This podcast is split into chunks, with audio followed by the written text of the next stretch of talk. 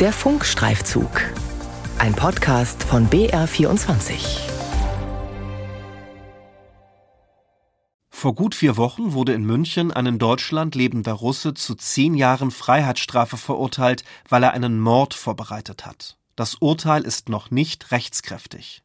Der Russe ist anerkannter Asylbewerber, Ziel des Mordanschlags ein tschetschenischer YouTuber und Regimekritiker, dessen Asylantrag absurderweise abgelehnt worden war. Laut dem Urteil des Oberlandesgerichts wusste der tschetschenische Machthaber Ramsan Kadyrov von den Mordplänen. Europaweit gibt es Berichte von Mordanschlägen, in die der tschetschenische Machthaber und sein Umfeld verstrickt sein sollen. Wie kann das sein? Wie kann es sein, dass Putins Mann fürs Grobe seinen Arm bis nach Europa ausgestreckt hat?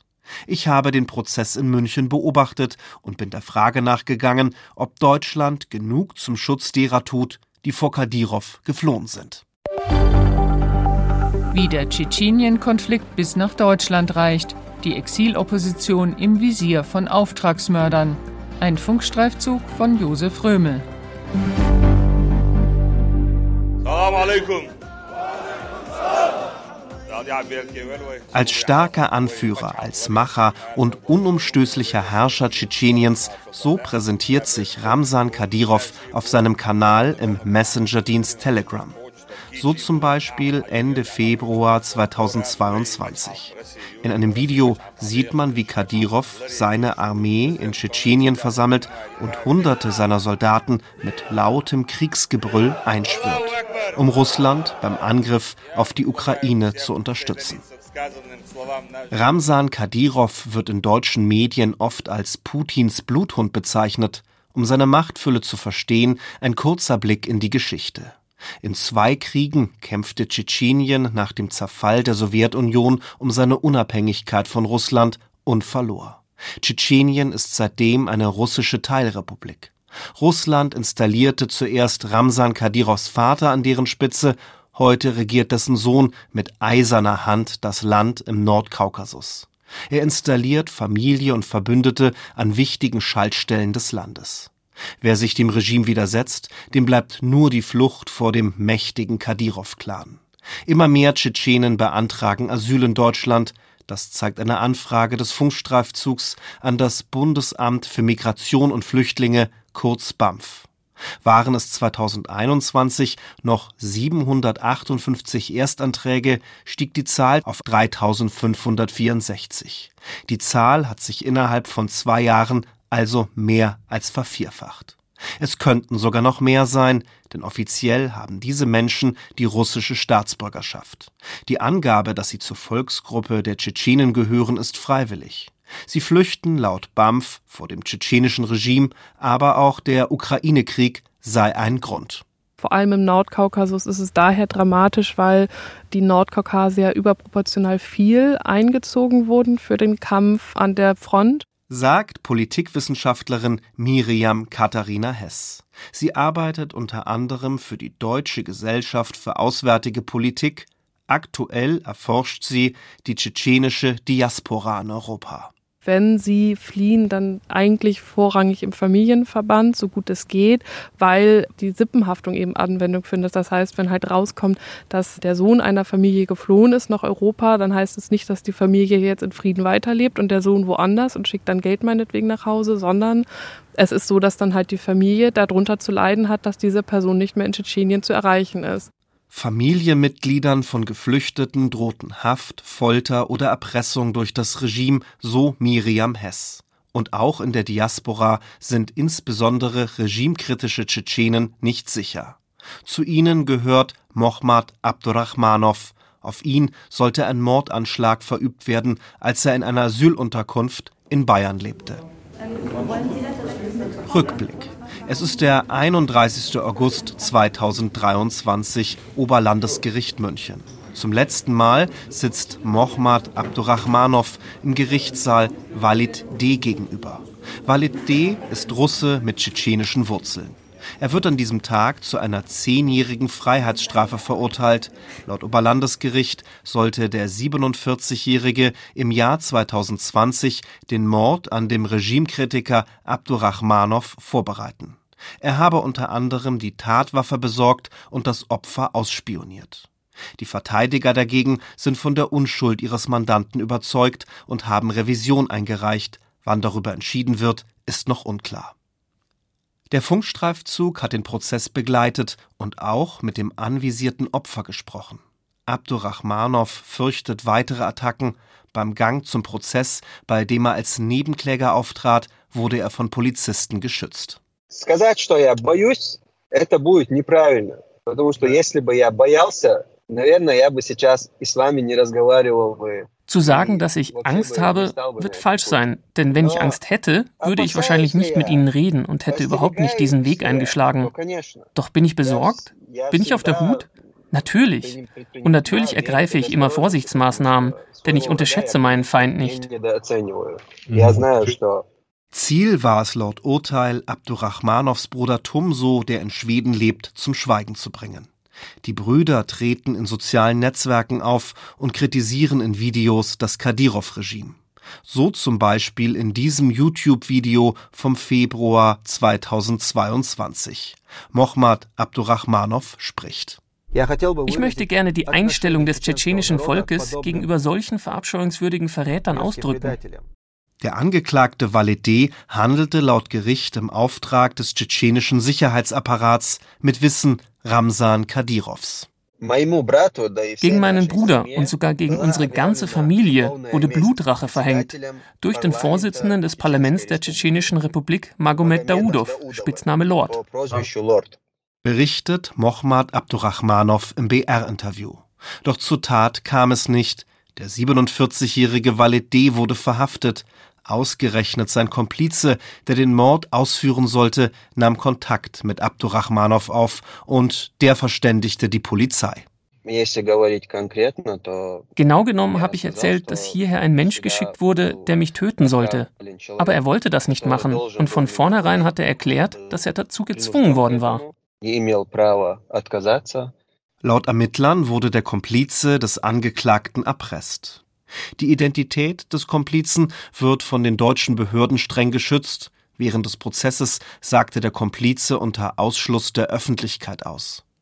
Der Angeklagte Valide lebt schon seit 17 Jahren in Deutschland und ist anerkannter Asylbewerber. Der Prozess ist ein Beleg, dass der Arm des tschetschenischen Regimes bis nach Europa reicht. Forscherin Miriam Hess.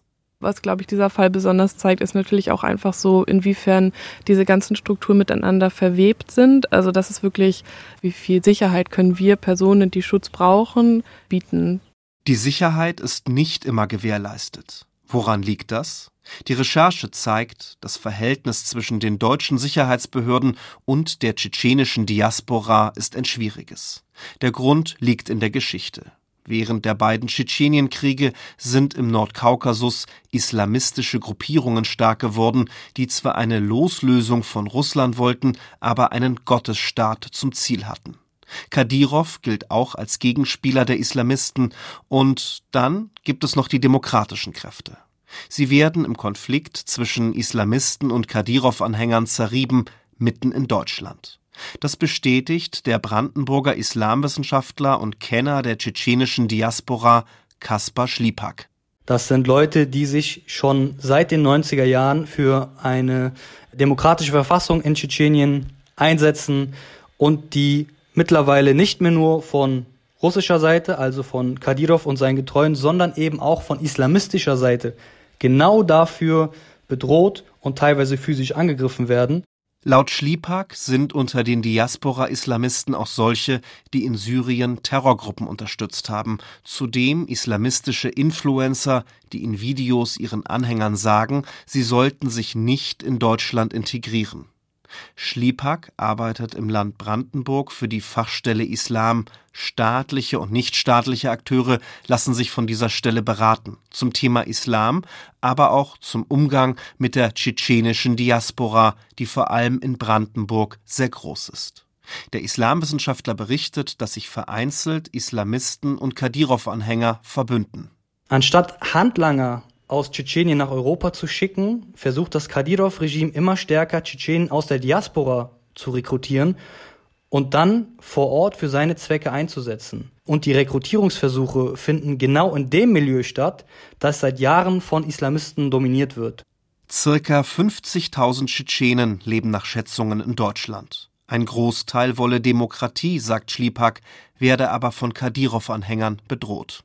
Wir haben es hier mit einer ganzen Bandbreite an illegalen Aktivitäten zu tun, die reicht von der Ermordung von Gegnern. Wir sprechen über verschiedene systematische Einschüchterungen, beispielsweise auf den Social-Media-Kanälen, aber auch auf den offiziellen Medienkanälen des Regimes, also beispielsweise im Fernsehen. Wir sprechen über physische Angriffe, die in Deutschland stattfinden. Wie sind die Anschläge möglich? Das fragt sich die Menschenrechtsorganisation Amnesty International. Sie fordert von den deutschen Behörden und Gerichten, Regimekritiker besser zu schützen. Ebenso die Berliner Anwältin Johanna Künne. Sie hat das anvisierte Opfer Mohammad Abdurrahmanow beim Münchner Prozess in der Nebenklage vertreten. Das Kadyrov-Regime hat ja sogar öffentlich eine Blutrache gegen die Familie erklärt. Also die waren extrem gefährdet und die Beweislage konnte eigentlich gar nicht klarer sein. Die Anwältin will erreichen, dass ihr Mandant und seine Familie in Deutschland als Asylbewerber anerkannt werden. Seit 2017 versuchen das die Abdurrahmanows vergeblich. BAMF und Verwaltungsgerichte haben Mochmad nicht geglaubt, dass das Kadyrov-Regime ihn töten wollte. Anwältin Künne. Und selbst als das Ermittlungsverfahren begonnen hat, wurde auch angezweifelt, ob es eben ein wirklicher Mordauftrag war oder ob das alles ein Komplott war, den man sich hat einfallen lassen, um Asyl zu bekommen. Amnesty International bestätigt das. Zum Fall Mohammad Abdurrahmanow teilt die Organisation dem BR auf Anfrage mit, Zitat, Amnesty hatte im Asylverfahren des Opfers ein Gutachten erstellt und vergeblich auf die Gefährdungslage, in der es sich befand, hingewiesen.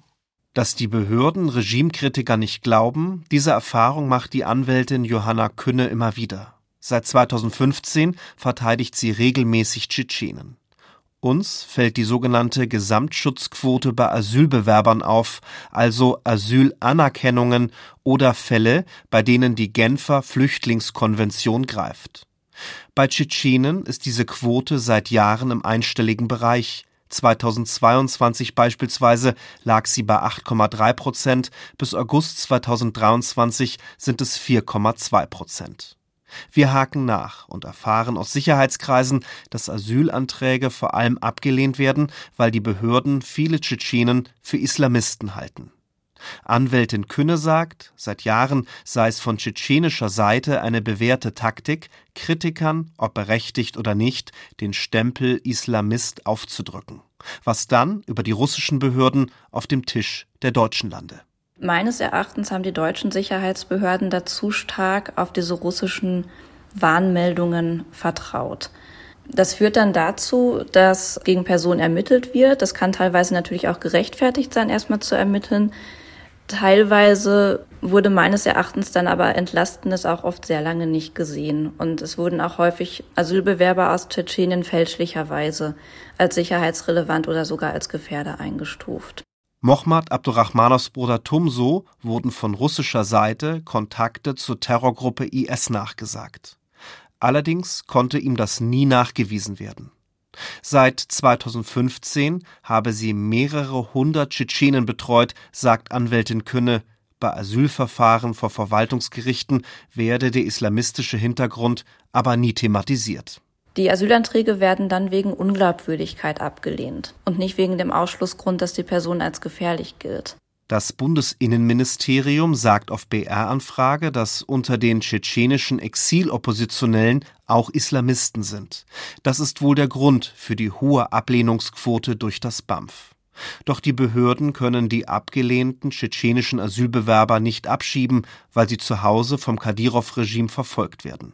Das Bundesinnenministerium betont, dass Exil-Tschetschenen in Deutschland geschützt werden, unabhängig von ihrem Aufenthaltsstatus und Zitat die Bundessicherheitsbehörden gehen jedem Hinweis über eine Gefährdung einer Person konsequent nach, unabhängig von der politischen Ausrichtung der möglichen Geschädigten bzw. Opfer. Soweit das Innenministerium. Wie passt aber diese Beteuerung zusammen mit der Aussage eines Mitarbeiters des Bundeskriminalamtes im Münchner Prozess? Er hatte den Angeklagten Walid D. einst verhört. Laut diesem BKA-Beamten arbeitete Walid D. für den Verfassungsschutz Mecklenburg-Vorpommern als Vormann. In welchem Bereich, das bleibt unklar. Jedenfalls soll ein Mitarbeiter des Verfassungsschutzes Walid D. die Adresse Abdurrahmanows, also des anvisierten Opfers in Bayern, verkauft haben. Warum, ist bisher ungeklärt. Im Fall ermittelt die Bundesanwaltschaft gegen den Verfassungsschutzmitarbeiter, der die Adresse des Regimekritikers mutmaßlich an den Verurteilten Walid D. verkauft haben soll. Derweil könnte Mochmad Abdurrahmanow doch noch Asyl in Deutschland erhalten. Das Verwaltungsgericht Augsburg hat das BAMF dazu verpflichtet, neu über den Asylantrag zu entscheiden, weil es neue Erkenntnisse gibt. Könne es zuversichtlich, dass es diesmal klappt. Das Urteil des Oberlandesgerichts München habe eindeutig gezeigt, dass das Leben ihres Mandanten gefährdet sei. Wie der Tschetschenien-Konflikt bis nach Deutschland reicht, die Exilopposition im Visier von Auftragsmördern. Ein Funkstreifzug von Josef Römel. Redaktion hatte Ina Kraus.